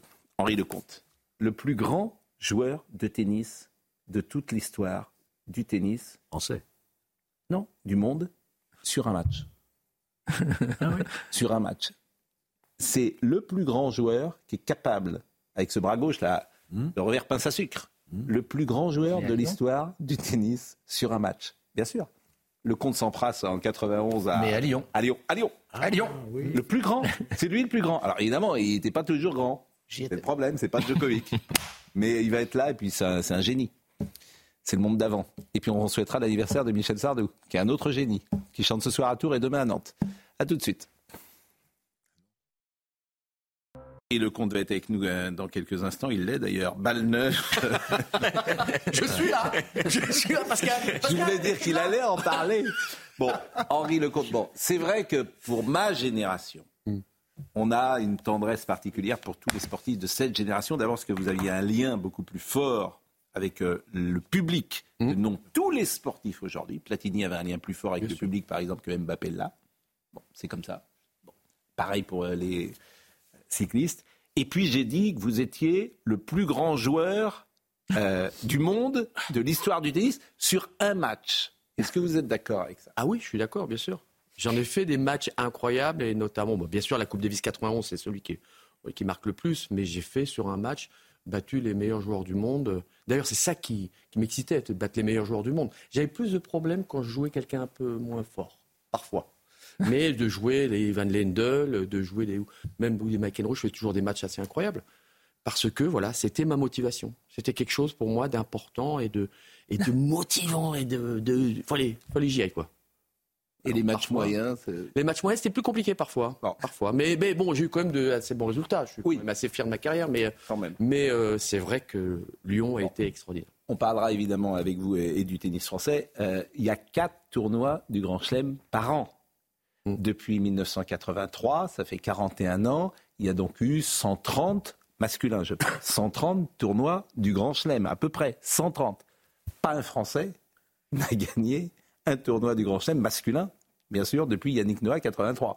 Il y a eu des Allemands, des Espagnols, des Américains, des Mmh. Suédois, des- pas un Français dans un sport qui était dans lequel nous étions quand même euh, performants. Pourquoi Ils sont allés en finale quand même. Finale, moi j'ai fait finale. J'ai trébuché sur la dernière marche. Et franchement, en bon. 41 ans, bon, pareil, on n'a pas gagné un Tour de France depuis 85 non plus. Mais j'en- je- pourquoi. Pourquoi Parce rien. l'entraînement, l'entraînement, l'entraînement, Rien. Non, non, Pourquoi les Espagnols gagnent? Et les Espagnols gagnent parce que déjà, ils n'ont pas de tournoi du Grand Chelem. Regardez ce qui est arrivé aussi à Andy Murray. On a mis combien d'années à- qui gagne Wimbledon, un Anglais. La pression est différente, l'atmosphère est différente. C'est parce qu'il y a Roland Garros que- que vous gagnez non, pas. mais non, La mais pression non. est trop forte à Roland Garros. Il faut que non, vous alliez jouer dans d'autres tournois. Je croyais qu'il était sympa, alors mais non. euh, non, non, mais c'est vrai que la pression est différente et qu'il faut assumer aussi tout cela, et se- pouvoir se préparer. vous pouvez gagner ailleurs. Non, non, attendez, bien sûr, on peut gagner ailleurs. Bien sûr. Parce que ça n'a rien, à- voir. La, la- la- la pression des journalistes, la pression du public, on l'a eu, on peut l'utiliser. C'est ce que j'ai fait en 91. tous les pays, ce qui m'a permis de pouvoir faire ce match-là contre Sampras et de gagner la Coupe Davis. Parce que j'ai utilisé, bah, malheureusement, ma défaite de Roland Garros en finale contre Villander pour pouvoir gérer mes émotions. On a du mal à gérer nos émotions. Pourquoi? Parce qu'on ne le travaille pas. Pascal, on ne travaille pas suffisamment, surtout dans le tennis, de gérer ses émotions et d'être prêt mentalement pour pouvoir affronter les meilleurs joueurs du monde. Bon, Soumaya Labidi, elle gère ses émotions et euh, elle va nous rapporter euh, les informations euh, du moment. On reviendra évidemment sur l'agriculture et puis on verra des images tout à l'heure de 91 parce que c'est un souvenir extraordinaire. Soumaya, c'est à vous. Ils sont décidés à mettre un verrou autour de la capitale, la FDSEA, et les jeunes agriculteurs appellent à des blocages autour de Paris. Euh, Des actions qui ont commencé dès ce matin sur la N118 avec un pic de ralentissement attendu entre 14h et minuit sur les axes autoroutiers parisiens. De la casse à Rennes hier soir lors d'une manifestation contre la loi immigration. 450 personnes se sont spontanément retrouvées dans le centre-ville. Une mobilisation qui a donné lieu à de nombreuses dégradations, dont des vitrines cassées, comme vous pouvez le voir euh, sur ces images. Et puis on termine avec un spectacle féerique. Comme tous les ans, des millions de papillons monarques ont parcouru 4000 km depuis le Canada vers leur lieu d'hibernation au Mexique. Un impressionnant phénomène très apprécié des locaux, mais aussi des nombreux touristes. Ça, je ne connaissais pas. Euh, ce sont des papillons comment Monarques Monarques. C'est incroyable. Et ils ont fait combien de kilomètres 4000, Pascal. 4000 kilomètres, un petit papillon. Vous connaissiez euh, Alain Jakubowicz? Alain Jakubowicz? Oui. Connaissiez les papillons monarques? Parfaitement, oui. Parfaitement. Bon. Un grand spécialiste. Euh, Monarque, il s'appelle? Monarque. Oui, quoi, il s'appelle. C'est oui. Pourquoi? Non, il est en train de me dire une bêtise. Bon, Je demandais euh, s'il y avait Macron devant. voilà. ah. Le monarque. Les agriculteurs objectifs Paris, est-ce que euh, ils vont arriver à Paris? Je voudrais qu'on voit peut-être le sujet de Maxime Lavandier, et puis après, euh, nous pourrons évoquer euh, deux trois choses avant euh, de parler d'autres euh, événements dans l'actualité du jour. La grogne ne cesse de prendre de l'ampleur. Dans l'attente de réponses concrètes, les agriculteurs brandissent la menace de monter sur Paris. Les syndicats de la FNSEA d'Île-de-France et les jeunes agriculteurs appellent leurs adhérents à se rassembler sur les grands axes routiers. On a prévu de monter à Paris, euh, on a prévu d'organiser des blocages sur les principaux accès de la capitale. Euh, à partir de demain après-midi. Si on n'a pas de réponses concrètes, c'est sûr que l'étape suivante, ça va se rapprocher encore de Paris. Une menace qui plane depuis quelques jours et ce même dans les régions les plus éloignées. À Rennes, où une manifestation de la coordination rurale a eu lieu devant la préfecture, la présidente du syndicat Véronique Lefloc l'affirme, la distance entre Rennes et Paris ne fait pas peur aux agriculteurs. Les agriculteurs du 47 et d'ailleurs sont prêts à monter euh, jusqu'à Paris aussi. Donc euh, euh, oui, calmons, les gens, mais surtout rassurons-nous. D'autres voudraient aller encore plus loin pour se faire entendre. À Seclin, dans le Nord, les agriculteurs qui bloquent l'autoroute A1 souhaitent mettre le pays à l'arrêt. Le but, je pense, en fait, c'est de bloquer euh, les grands axes routiers pour euh, stopper euh, tout, toute la marchandise, en gros, qui est, qui est en mouvement sur le territoire. En mettant, je pense, la France à l'arrêt comme ça, peut-être qu'on aura des réponses. Demain, tous auront les yeux rivés sur Gabriel Attal. Le Premier ministre doit faire les premières annonces pour répondre aux revendications des agriculteurs, qui déterminera la suite ou non d'une possible entrée dans Paris. Maxime Lavandier disait demain. En fait, c'est euh, aujourd'hui, on l'a dit tout à l'heure, mais on ne sait pas encore euh, l'heure. Euh, Karine Le Marchand a pris la parole. Karine Le Marchand, qui est une figure du monde agricole à sa manière. Elle a dit si les tracteurs rentrent dans Paris, je monterai sur si pas à Paris. Comment? Pas si c'est pas à Paris. Elle monte sur les tracteurs qu'à Paris. Bah, parce qu'elle vit à Paris. C'est plus simple. Non, je trouve ça drôle anecdotique. Bon, et Brigitte Macron a également pris la parole parce qu'elle euh, est souvent interrogée sur son influence et elle a répondu à notre consoeur Amandine Bégaud sur RTL. Manipuler jamais. enfin, qui a nommé tel ministre. On a beaucoup entendu ça ces dernières semaines, par exemple. Oui, ça les amuse. Et vous, ça vous agace? Moi, ça m'agace. moi, ça m'agace. C'est faux d'abord manipulation, jamais. Et euh, regardez le caractère du président, c'est pas une personne qui se laisse manipuler, ça c'est clair. Il, sait, euh, il travaille sur tous les sujets et il sait ce qu'il a à faire, il n'a pas besoin de moi. Nous échangeons comme un, comme un mari et une femme. Parlez de tout. Sa femme, on parle de tout. Euh, je ne m'interdis rien. Ce qu'on me dit, je lui dis. J'ai toujours fait. Etc. Mon avis, je lui donne aussi. Quand on n'est pas d'accord, on discute. Mais ça se passe. mais comme ça se passe dans tous les couples. Florian, j'ai euh, une, petite anecdote euh, drôle à ce sujet. J'ai posé à un, proche euh, d'Emmanuel Macron cette question est-ce que Brigitte Macron a de l'influence auprès de son mari? Il m'a répondu non. J'ai dit j'ai le droit de, ne pas vous croire? Oui. et non, mais toutes les femmes à ce niveau-là, et c'est vrai aussi parfois pour des stars, tu n'écoutes plus personne. Et qui a de l'influence sur toi? Bien souvent, ta femme pourquoi pas tes parents, s'ils sont encore de ce monde, tes enfants. Ses enfants Tes enfants, bien sûr, euh, eh ben, parce qu'on le mesure tous. Par exemple, on va parler de l'IVG. Euh, avec vous, de l'IVG euh, dans la Constitution française. Et puis on va en parler également avec. Vous des enfants de qui, pardon, excusez-moi? Nos enfants. Ah d'accord, non, je croyais que vous parliez du président, c'est pour ça que je comprenais pas très bien. Non, mais je dis, à ce niveau de starisation, T'es de plus en plus seul. Quand vous étiez star euh, du tennis, hmm. c'est très compliqué d'avoir ou des amis ou d'écouter des amis. Donc t'écoutes qui Ton coach? Ton entourage, surtout. Et, puis, surtout ta femme aussi. Et, parfois tu prends des bonnes décisions ou des mauvaises. Mais euh, c'est vrai que c'est important pour être euh, rassuré. Donc là, on va parler par exemple de l'IVG avec vous et puis avec Eugénie Bastier. L'IVG dans la Constitution, est-ce que c'est une bonne chose ou pas? Je ne sais pas si vous avez un avis de juriste euh, on a réagi hier à la position de Sophie Marceau, qui a été très très violente, euh, d'ailleurs euh, sur Gérard Larcher, qui a dit vous êtes rétrograde, vous êtes un homme d'un autre âge, vous ne souhaitez pas vous représentez le patriarcat dans toute sa splendeur, suffisant, rétrograde et hypocrite. Vous faites honte à notre société française. Tant qu'il y aura des hommes comme vous, nous serons en danger. Bon, moi j'ai fait un petit sondage qui vaut ce qu'il vaut. Toutes les femmes à qui je parlais, dans cette maison, c'est news, toutes, elles souhaitent que euh, l'IVG soit dans la Constitution. Donc j'entends ça. J'ai interrogé mes filles, elles sont aussi pour ça. Elles ont le sentiment que ça les protégera et qu'elles peuvent être en danger. Donc j'entends. Donc là, je suis influencé par cela. Moi, j'ai pas besoin d'être influencé. Je crois être à peu près de la même génération que M. Larcher. Et pour moi, ça fait, il n'y a, pas de sujet. Ça, me paraît être une évidence. Protéger les femmes. Et il est clair qu'il n'est pas question de remettre cette, ce, problème, ce problème sur le tapis. Pour moi, c'est comme. Non, mais attendez, j'exprime mon point de vue. Et Ce n'est pas le vôtre. Et, c'est ainsi que, qu'on fonctionne. Et pour moi, c'est, comme la peine de mort. Voilà, ce sont des, des, choses qui, auxquelles on, on ne touche pas. Voilà, c'est ainsi et on ne doit pas revenir en arrière. Il ne peut, il ne doit, on ne doit pas revenir en arrière. On ne doit pas revenir à une interdiction de l'interruption volontaire de grossesse, selon moi. Voilà, vous, vous m'interrogez, et c'est pas du tout un problème générationnel. Qu'est-ce que ça apporte en plus, selon vous, d'être dans la Constitution? Eh bien, eh bien, précisément, de se mettre à l'abri de d'évolution au gré du temps d'évolution euh, politique, si s'il devait advenir que le pouvoir tombe entre les mains de, de gens qui, pour des raisons idéologiques légitimes par ailleurs, religieuses ou cochaises encore, veuillent revenir sur cet acquis sociétal que je considère pour moi, mais personne ne remet en cause ça aujourd'hui. Mais, on n'en sait rien. Donc on dit, et finalement, moi je vais. Rien, on le ah, attendez, attendez, juste un dernier mot.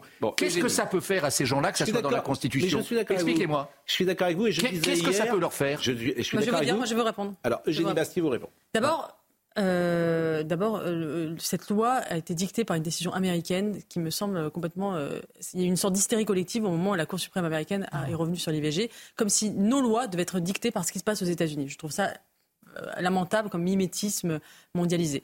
Mais bon, vous avez dit ça changera rien. Effectivement, moi je pense effectivement c'est une loi plutôt inutile euh, et euh, que personne ne, ne, menace l'IVG en, France aujourd'hui. Au contraire, il n'y a jamais eu autant d'IVG dans notre pays, alors même qu'il y a des, des, progrès de la contraception qui sont énormes, euh, qui n'ont jamais été aussi développés. Il faudrait aussi peut-être qu'on s'interroge aussi sur ce fait. C'est une vraie question. C'est une vraie question et j'aimerais bien qu'on s'interroge sur ce sujet. Le, le, professeur René Friedman, qui n'est pas un extrémiste et qui a été un des premiers médecins à prôner l'avortement, dit moi je ne m'explique pas cette évolution. On est un des pays où il y a le, taux et le, le taux ne, baisse pas, alors même que les progrès de la contraception se développent. il y a beaucoup de femmes qui ne veulent pas prendre la pilule. D'accord. Non, non, mais là, non, parce que les, les, montres, la contraception augmente. Euh, et, deuxièmement, vous dites que ça ne change rien. Moi, je, crains une chose, c'est que ça remette en, question, en, cause la clause de conscience des médecins.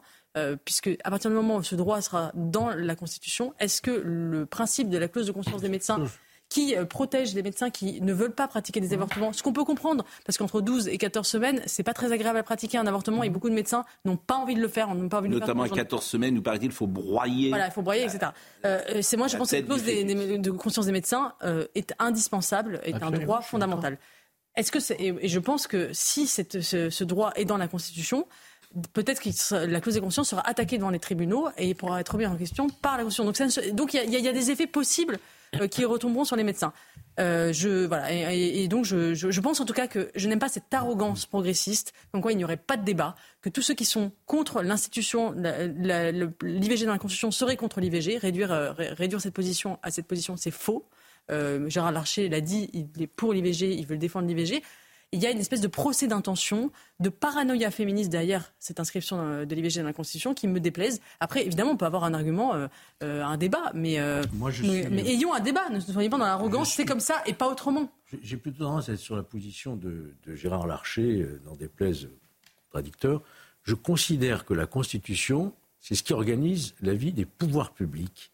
C'est pas un code civil. il y en a plein de. Alors il faudrait, oui, parce qu'on a intégré le, bloc de constitutionnalité. il y en a beaucoup. Hein. Il faudrait aussi. Travail, euh, alors il faut intégrer aussi le mariage pour tous dans la Constitution, comme ça on le protège. Le changement de genre, comme le voulait. Euh, il faut quand même toucher la Constitution avec une main tremblante, comme disait euh, Montesquieu. Et le principe de précaution?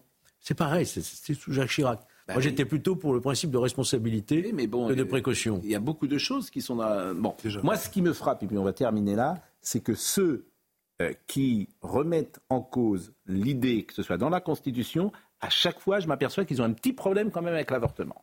Mmh. Je, m'aperçois à chaque fois qu'ils ont un petit problème avec l'avortement. Soit parce que, est-ce que je peux comprendre C'est-à-dire quoi avoir un problème avec l'avortement? Ben, Au fond, euh, ils sont contre.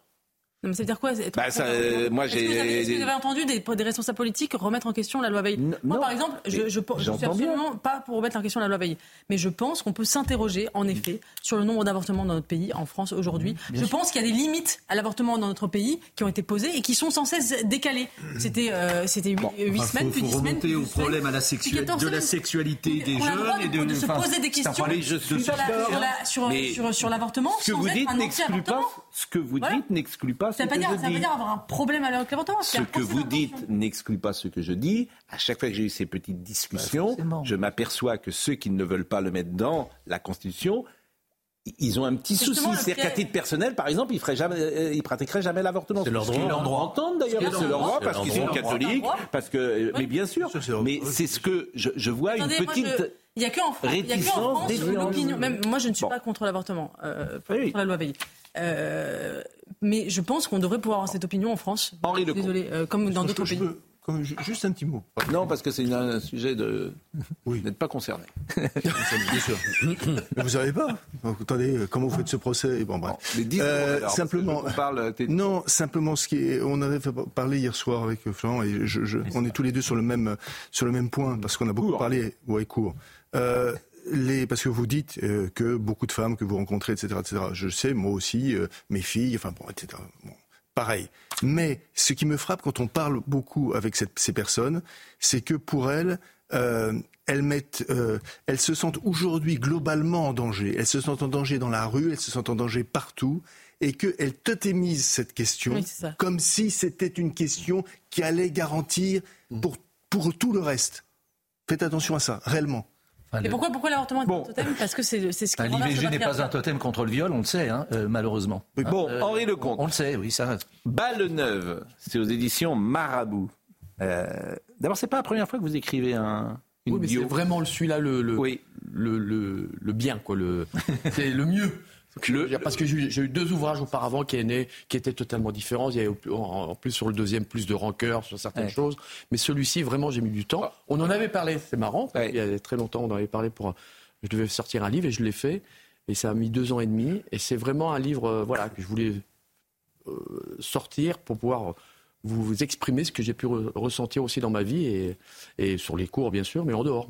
Beaucoup. Durant des décennies, j'ai aujourd'hui, euh, euh, j'ai euh, aujourd'hui l'impression de m'être oublié, Mm. d'avoir souvent accepté les rôles que l'on voulait me faire jouer pour des raisons qui n'étaient pas vraiment les miennes. Pour autant, je ne regrette rien, j'assume.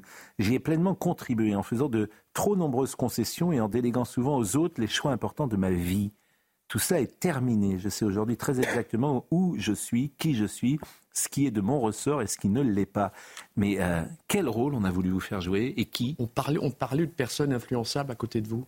On parlait des gens qui vous demandent et qui euh, vous posez quelques questions en disant euh, est-ce que tu crois que c'est la bonne direction? Est-ce que après on se laisse porter un petit peu pour aller dans une direction qui n'était pas la, tienne en fin de compte? Moi, ce que je fais aujourd'hui, je suis heureux de le faire, je prends mes décisions. Mais avant, je voulais tellement être aimé, je voulais tellement suivre que par moment, moi, je me rappelle un moment où on disait, on m'appelait Henri, c'était Riton. Euh, Ne m'appelle plus Riton, appelez-moi Henri, parce que Henri, c'est quelqu'un, voilà, c'est un homme. Mais en fin de compte, j'arrivais pas à l'assumer complètement. Donc j'écoutais un petit peu les gens autour de moi. Et, euh, et ça, ça a mis du temps. Ça a mis du temps parce que on a besoin de, de, de, de se, trouver soi-même. Et, c'est vrai que, c'est pour ça que j'ai expliqué dans ce livre, parfois j'ai fait des choix qui ont été un petit peu difficiles, euh, que j'assume complètement, où je suis allé dans une direction qui était peut-être pas la bonne, mais j'ai aussi fait des rencontres merveilleuses. Donc, euh, Mais ça paraît incompatible avec le sportif de haut niveau qui sait ce qu'il veut, qui est déterminé, qui est obsédé. Donc euh, on a l'impression que c'est Dr Jekyll, parce que Bien sur sûr. un cours, on ne peut pas être comme ça. Et même un sportif de haut niveau, il n'est pas comme ça. Il ne doute pas, il sait. Il sait, mais Ah, il regardez, c'est gérer. pas. Il est- mais on, on- on doute plus ou moins. Et euh, c'est pouvoir gérer ses émotions, c'est pour être de plus en plus euh, performant, plus fort. On a eu un Novak Djokovic qui a démontré un tennis et une puissance incroyable, comment maîtriser aussi euh, euh, son mental, ses émotions. Il était fantastique, mais il a perdu encore. euh, il vient de perdre ce- cette nuit contre Sinner, qui est la nouvelle génération, et que à un moment, ben, euh, oui, ben, il- on est un petit peu dépassé. Je crois que le plus important, c'est de pouvoir être bien, être heureux et d'être. euh, voilà. Oui, mais quand vous arrivez à l'INSEP, vous avez quel âge? Moi, j'ai euh, 13, euh, 13 ans, 14 ans. Forcément, à 13 ans, vous êtes sorti Oui, mais de votre on- milieu mais Pascal, c'est le début. C'est très difficile. Bien sûr, mais c'est la passion, c'est la détermination. Moi, je pensais tennis, je jouais tennis. Euh, j'avais la chance d'avoir mes parents pas très loin. J'avais ma sœur qui était avec moi à l'INSEP aussi, euh, Frédéric, mm. qui avait vraiment un bon potentiel. Mais on se retrouve avec d'autres sportifs de niveau où on va dans la même direction. Mm. Ça, c'est magnifique, l'INSEP. Je ne comprends pas pourquoi on l'a arrêté d'ailleurs pour le tennis, mais euh, c'était quelque chose d'exceptionnel. Certes, c'est dur, hein, euh, vous savez pas, c'est pas, on n'est pas dans le, pays de oui oui. Hein, il mm. faut travailler, bosser et aller bien sûr plus encore encore plus loin. Quand on voit les nageurs qui allaient nager à 6 heures du matin, après ils allaient en cours à 8 heures, ils nageaient 8 euh, heures par jour. Mm. Euh, le tennis, c'est pareil. Mm. C'est aussi c'est une voilà.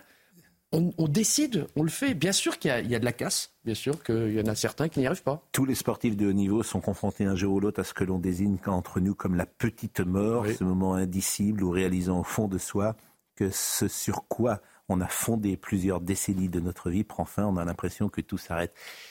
Ça, c'est un sujet qui est, toujours dit. Comment retrouver dans une autre vie mmh. Alors Noah a réussi parfois avec des émotions fortes, il est devenu chanteur. Fabuleux. Bon. Mais comment retrouver Il y a des gens, par exemple, des sportifs de haut niveau, ils sont encore dans, dans leur vie de sportif de haut niveau, ils n'ont jamais tourné la page. Et puis on a surtout qui, sont, qui ne sont plus là. Regardez Dominici. Regardez euh, beaucoup de sportifs. La petite mort, c'est quoi? C'est tout d'un coup, on est euh, devant les projecteurs. Du jour au lendemain, on arrête sa carrière. Alors c'est certes, pendant trois semaines, on va être dans les différents journaux, on va être sollicité à droite et à gauche. Et puis trois semaines après, le téléphone ne sonne plus. Il n'y a plus rien. Comme les politiques. Et comme si on n'a pas prévu tout de suite de passer de l'autre côté de la barrière et de pouvoir rester dans ce monde qui est à la fois aussi dur, comme le journalisme. Vous pouvez avoir votre émission, votre de, télé, de, radio, c'est exactement la même chose. Du jour au lendemain, bam, on vous met dehors. Pascal, qu'est-ce qui se passe? Ah, il faut rebondir. Pascal, ne sera jamais mis dehors. Non, non, non, non, mais c'est mettra les gens dehors lui. Non, mais là où vous avez raison, c'est que dans notre métier, comme dans beaucoup, soit tu es viré, soit tu meurs. Mais tu n'arrêtes jamais de mm. toi-même. Non. Je m'aperçois, c'est vrai pour un comédien, c'est vrai pour un avocat, peut-être. Des avocats qui arrêtent. Maître Soulier, André Soulier a arrêté de plaider, je crois? Bon, il a quel âge, André Soulier? 90. Ah, non, incroyable. Fantastique. Il vient de les fêter.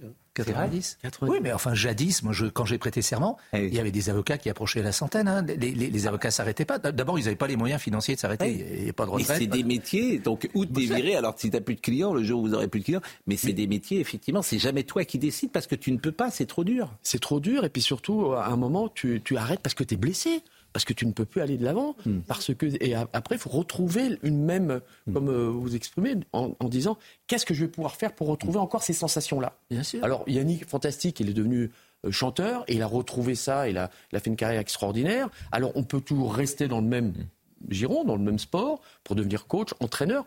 Mais vous, êtes consultant? Moi, je suis passé tout de suite consultant avec France Télévisions. Vraiment un très bon consultant. Et, euh, et, et, parce que je suis passionné. Et aujourd'hui, j'ai trouvé ma voie. Je fais beaucoup d'interventions, je fais la sur motivation, mm. sur gestion des émotions, parce que j'ai travaillé aussi là-dessus. Puis vous, vous, vous, aidez parfois les gens à perdre un peu de poids? Oui, ça c'est important. Bah, j'en ai pas 15. Bien sûr. et vous avez des contrats publicitaires, bien sûr. Alors, je voudrais qu'on voit Lyon, parce que euh, de tous les événements sportifs euh, ces 40 dernières années, euh, c'est je pense, l'émotion, une des émotions les plus fortes que, que la France a eues ce jour-là. Et là, c'est un sujet d'Henri Sagnier, quoi. C'est dans le journal d'Antenne 2 euh, de l'époque. C'est Henri Sagnier qui lance ça. Euh, et on va voir l'émotion pur sucre, s'il vous plaît. Soyez disciplinés. Écoutez et, et regardez. Vous étiez dans les tribunes ce jour-là. Eh oui. Je vous propose de savourer la victoire en compagnie des joueurs, des entraîneurs et d'un public qui a littéralement porté l'équipe de France vers la victoire. Commentaire enthousiaste de Thierry. Depuis 3h30, Yannick Noah ne tenait pas en place. Soudain, il bondit, ça y est, c'est gagné. Sur chaque balle, Yannick aura dynamisé, motivé, galvanisé Guy Forger. L'équipe de France renoue avec l'exploit des mousquetaires en 32. Elle remporte le saladier d'argent. Forger est à terre, Noah l'embrasse. Dans le public, tous exultent. Henri Lecomte pleure comme un gamin. Une émotion incroyable emplit le stade. La joie, le bonheur. La petite balle aura frappé très fort cet après-midi dans le cœur du public qui a toujours soutenu ses joueurs. Forger s'empare du drapeau français, sans aucun doute, l'image du jour. Solidarité exemplaire de cette équipe de France qui, tous ensemble, danse la saga Africa. Attention Ça fait euh, ans que je joue au tennis, c'est ma plus belle victoire, le plus beau jour de ma vie. J'ai Moi aussi, je peux pas m'arrêter de pleurer tellement. C'est bon, c'est fabuleux. Marie Fabuleux, c'est fabuleux. Ils en rêvaient tous depuis leur premier coup de raquette. Maintenant, cette coupe, ils l'étreignent. Chacun d'eux veut la toucher. Cette fois, c'est sûr, ça n'est plus un rêve.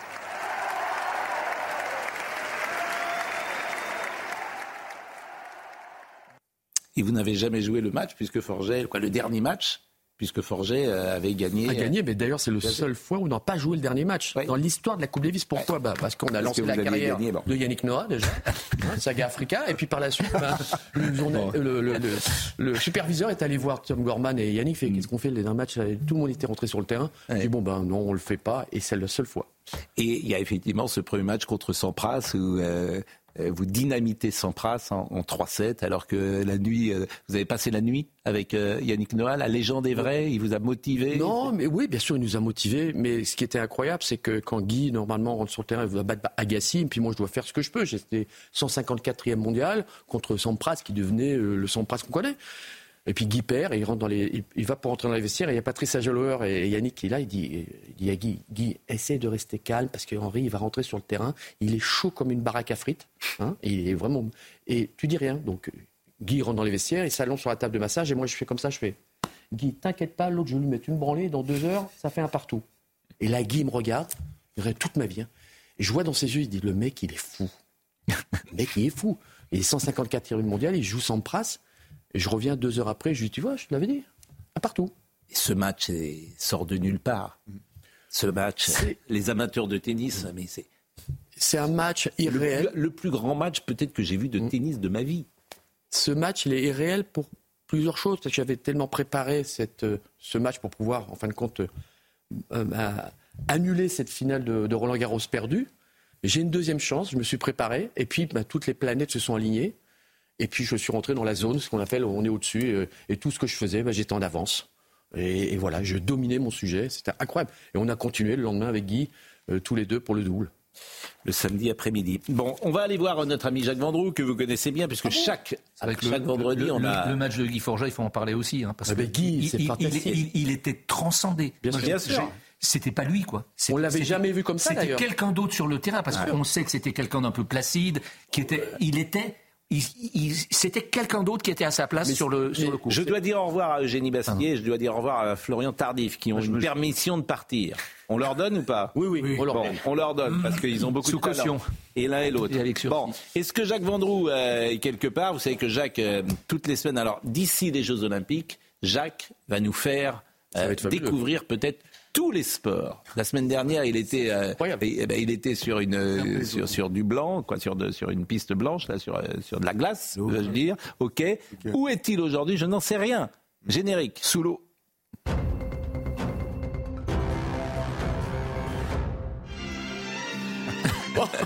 Magique. Magique. Jacques Vendroux, qui aura escaladé toute sa vie, mais là, là, il est où Là, il est où, Jacques Vendroux Jacques Vendroux, parce que l'escalade est un sport olympique, manifestement. Bon, là, il parle plus. Maintenant, on ne voit plus que ses cheveux. On dirait Léo Ferré de dos. Ah, ah, il se retourne. Et bonjour, bonjour, Jacques. Ah, bah, Bon, euh, là, on n'entend que la musique, donc je ne sais pas si Jacques. euh, il m'entend, Jacques Jacques, Jacques Vendroux Très bien. Ah, bah alors faut baisser la musique. Très bien. Comment Ah ça va Je vous baisser ai pas entendu, il y avait la musique. Alors, je suis au Clim Hum, Paris, porte d'Italie. C'est un des plus grands centres d'escalade, euh, je veux dire, euh, d'Europe, vous. Il y a il a beaucoup mis sa petite nationales. Il, il y a, une équipe nationale, beaucoup d'équipes nationales vont venir s'entraîner ici Hmm. en vue des Jeux. Euh, 80 salles en France proposent une séance au prix unique de 5 euros, car aujourd'hui et demain, je tiens à vous le dire, comme ça vous pouvez venir avec votre famille, Pascal, c'est les journées magnifique. nationales de l'escalade. Voilà. Bon, mais est-ce qu'on peut élargir? parce qu'on ne sait pas si vous êtes à 10 mètres du sol ou pas, si vous êtes à 1 mètre. Hein, parce que là, est-ce qu'on est... vous êtes à combien du sol? 150 mètres. Ah bon, ben ça, alors faites attention à vous. Et vous avez mis votre petit papier pour ne rien oublier. Mais, mais attendez, c'est important. Vous connaissez bien l'escalade, vous? Ah bah, Deuxième euh, fois que l'escalade sera au JO après Tokyo 2020. Voilà. Bon, Alors, et qui est champion du monde d'escalade? Comment? Qui est champion du monde d'escalade? Durieux, Maurice Durieux. J'invente des noms. J'invente des noms. Bon, euh, merci, euh, cher euh, Jacques. Je suis exactement à 230 mètres. 230 mètres. Il n'y a pas de filet, je tiens à vous le dire. Bon. Il est fantastique. Henri Lecomte est avec nous. Vous êtes, vous, vous êtes un fan de tennis? Ah non, mais j'adore le tennis. J'ai été un excellent joueur de tennis d'abord. Ça vous a Oui. échappé, mais Henri le sait. Oui. Et Henri, je l'embrasse très fort. Moi aussi, je t'embrasse, Jacques. Bon. D'ailleurs, aujourd'hui, c'est une question souvent que euh, je pose. Vous avez quel âge aujourd'hui, Henri? 60. Bon, ah, vous êtes de 64 63. 63. Aujourd'hui, vous êtes à quel niveau? Par exemple, 1-0, vous le baladez encore? Non, euh, un zéro, euh, pff, euh, oui. Oui, donc tu vois, vous c'est- c'est exceptionnel. Que je m'entraîne. mais Oui, disons mais- que mais- mais, ce qu'on ne perd pas, c'est la vision. La Ouais. vision, parce que le, le son. Zéro, ce qui est un là. classement, je le dis pour le tennis, c'est exceptionnel c'est quand même. Alors oui. on s'entraîne, euh, bien sûr. On doit dire au revoir? Oui, Bah, au oui, oui, revoir. oh, oh, mais on vous revoit, on reviendra vous dire au revoir. Pour sembler, euh, là, on- Il- il est descendu pour vite, sembler de et- plus en plus à Pierre Richard. Bon, mais restez avec, restez avec nous. 280 mètres. 280 mètres. 280. On, on vient vous dire au revoir. Oui, donc vous êtes encore zéro, ce qui est donc un classement exceptionnel. On s'entraîne, bien sûr. euh, Ça vous met dans les combien Il y a combien Ah, de bah non, joueurs non, qui on sont zéro très loin. Non, mais en Ah, France, je sais pas. Alors je sais pas. il y a, il y a peut-être bonne 300 question. joueurs, 400 Plus, joueurs. euh, vous êtes Vous êtes dans les 500 premiers, c'est Oui, non, mais- encore en France Pas, pas dans les 500 premiers, non. Mais euh, disons que voilà, on Les a toujours pas le physique, on, on va un peu moins vite, mais on, se place toujours Ouais. aussi bien. Et vous on a toujours vista. Vous jouez Oui, je toujours m'amuse avec des potes. Mais c'était que la dernière fois que vous avez joué au tennis, c'était quand? La dernière fois, c'est il y a 15 jours, Ouais. au club. Et vous vous entraînez? Non, je m'entraîne pas. vous, vous faites bon, je aucun- marche, je truffe, fais quelques exercices, je joue au golf, mais le tennis, bien sûr, c'est toujours ma passion, mais, mais je- euh, euh, Vous courez pas? Pascal, non, oh non, euh, trois hernies discales opérées, courir, euh, non, du vélo, oui, ou alors euh, bah, la marche, hein, puis voilà. Hmm. Et vous êtes en forme, vous avez 60 ans, euh, vous n'avez pas un cheveu blanc Non, pas encore. Bon, euh, notre ami Labro, chaque euh, samedi, euh, il recevra demain Anna Chédid, euh, l'essentiel de Labro. Vous pourrez euh, le suivre sur la chaîne euh, C8. Et je vous propose, euh, c'est une famille euh, qui réussit particulièrement dans les arts, la famille euh, Chédid. C'est demain à 12h55. euh, Anna Chédid, qui est la Benjamine de la famille Chédid, plus connue sous le pseudonyme Nar. Elle vient de sortir son quatrième album solo, Peau neuve. Écoutons-la. Je suis issue d'une famille où on a chacun nos personnalités, on a chacun notre existence, on a chacun euh, nos traversées quelque part. Donc euh, moi j'ai l'impression d'être, oui, je suis issue de cette famille-là, je suis née dans la poésie, je suis née, on a des bonnes têtes là, je suis née dans la poésie, je suis née dans la musique, je suis née dans l'art, dans la poésie évidemment, Euh, mais j'ai éprouvé aussi euh, mes questionnements, mon existence, je me suis vraiment posé des questions pour moi-même. Et je suis partie là pour cet album par exemple six mois toute seule, je suis partie dans les Cévennes, dans la Drôme et euh, dans le désert au Maroc pour écrire et composer euh, ces chansons euh, en totale solitude. J'ai- réalisé le disque, j'ai produit l'album, j'ai monté mon label, donc je suis très très indépendante, je suis très solitaire. Je suis très liée à ma famille, je les aime plus que tout, mais je fais vraiment mon chemin à ma manière aussi. Et Philippe était à la boule euh, ces derniers jours où il a tenu une conférence pour euh, la sortie de son livre, de toutes ses œuvres américaines dans l'édition Quarto. Il y avait beaucoup de gens qui étaient là, euh, comme toujours, pour écouter Philippe Labro. Et c'est une émission qui a beaucoup de succès, bien sûr. Et, elle est à 12h55 sur C8, je le rappelle. Et c'est demain samedi. Vous voulez dire un mot? Oui, puisque vous êtes sur la séquence culture, moi j'invite vos, téléspectateurs à aller voir le nouveau spectacle de plaidoirie de Richard Berry au théâtre de la Michaudière. Quatre plaidoiries extraordinaires, donc, euh, et, et vraiment un, un- un- un très beau moment de justice et de de, de Il a repris ce spectacle. Il a repris ce spectacle. Il et a il y a repris une de vos plaidoiries. de nouvelles plaidoiries Ouais. depuis hier. Et c'est in extenso votre plaidoirie? Alors, il se trouve que dans les plaidoiries, euh, il y a, mais c'est pas une plaidoirie pro domo, mais le, il y a ma plaidoirie du procès Barbie. Et c'est vrai que je suis assez, assez honoré Ah, de cela. sûr. Mais bon, euh, c'est- au-delà de cela. C'est vraiment un très beau spectacle. Et, Bah, et- Il faut toujours des marqueurs dans une vie professionnelle et Mhm. c'est votre Coupe Davis. Bah oui. Bah, forcément. Voilà. Ah oui. C'est important. Oui. C'est une plaidoirie qui aura marqué. Il y aura un avant et un après. par rapport aux sportifs de haut niveau, c'est vrai qu'on a la possibilité de durer plus longtemps. Non, mais, mais c'est un peu. Il y a des choses qui sont Mais c'est comparables. physique aussi. Bien sûr, Il y a des bien choses sûr. qui sont comparables. Oui. L'intensité, l'émotion. Bien sûr, mais moi, ça lorsque j'entendais- Lorsque j'entendais Henri Lecomte tout à l'heure, et, et- et c'est vrai, cette césure, c'est vrai qu'elle fout la trouille. Bah, bien Ah sûr. oui, elle fout la trouille, et c'est vrai que nous, on a la chance de la hein. repousser. Bon, Bien sûr. moi, je, je Brigitte Brigitte un peu passé Millot. la limite d'âge, mais je suis toujours là. Brigitte Millot sur le stress. Euh, Brigitte Millot, euh, c'est Bonjour Docteur Millot, ça sera euh, demain euh, à 10h30. Écoutez ce qu'elle dit sur le stress, ça va peut-être vous intéresser. Ça, c'est un petit peu le problème avec la respiration, c'est que euh, bien C'est qu'on souvent. s'en soucie pas déjà. D'abord, on s'en Ouais. soucie pas, mais bien souvent, quand on le sent, il y a déjà une pathologie installée. Donc, l'idée D'accord. aujourd'hui, c'est d'arriver à dépister avant qu'il y ait une pathologie installée. Avec des petits exercices tout simples que vous pouvez faire à la maison. hein. Euh, vous montez une trentaine de marches. Si, avoir euh, des avec escaliers. Déjà, oui, enfin, on en trouve partout. hein. Une trentaine de marches euh, d'un pas assez rapide. Si, après les 30 marches, vous êtes très essoufflé, Ça veut qu'il y a dire peut-être un un petit souci. En revanche, si vous êtes en pleine forme, il n'y a pas de souci. Vous pouvez aussi essayer un petit test tout bête d'expirer lentement, comme si vous vouliez euh, souffler sur une bougie, mais sans l'éteindre. Tu vois, donc on, essa- on, on- on expire le plus lentement possible. On essaye de tenir 20 secondes. C'est long, hein et, et donc, si on arrive à tenir les 20 secondes sans problème, c'est qu'on n'a pas de souci de respiration. Si on n'arrive pas à tenir les 20 secondes, c'est qu'il y a un souci de, de respiration. Bon, c'était pas du tout sur le stress, vous l'aurez compris, c'était sur. Non, mais euh, c'est aussi important. Monter les escaliers en courant, c'est très bon pour la santé. Bon, vous, vous aviez un. Comment ça s'appelle Un VMAX?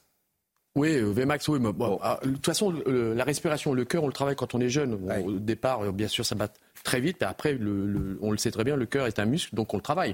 Ça, ça s'appelle l'endurance. Donc après, on a une, une capacité à pouvoir, quand on voit les joueurs de tennis aujourd'hui, ou même les sportifs de très haut niveau, les échanges qu'ils font, ils s'arrêtent, font en pleine forme. Euh, C'était un truc de, c'est quand même incroyable. Bon, en tout cas, euh, je pense que vous avez un lien particulier avec le public parce que les gens vous aiment. Oui, je vous les aime croisez, aussi. hein, de- ben, bon, et, et tous les sportifs euh, n'ont pas cette image-là, forcément. Euh, Henri Lecomte Balneuve, euh, c'est chez Marabout et c'est toujours un plaisir euh, bah, de vous écouter parce que forcément vous avez marqué nos, nos vies en procurant ces émotions. Vraiment, ces émotions que vous procurez, elles, sont, elles sont magnifiques. On est parfois un peu envieux de, votre tennis lorsqu'on va sur un cours ensuite et de votre talent qui était peut- inné. Qui était inné, mais le problème, c'est plus tu as de talent, plus il faut bosser. Mais ça, les gens, ils ne le, voient pas comme ça. Il y en a un qui était le génie de, extraordinaire, Roger Federer. Laurent Capra était à la réalisation, Hugo Trindade était à la vision, merci à Anatole de Beaumont qui était au son, Marine Lançon était avec nous, Kylian Salé, toutes ces émissions sont retrouvées sur cnews.fr. Merci encore pour euh, toute cette semaine avec des audiences le matin et le soir qui sont extrêmement importantes. Jean-Marc Morandini dans une seconde, à lundi.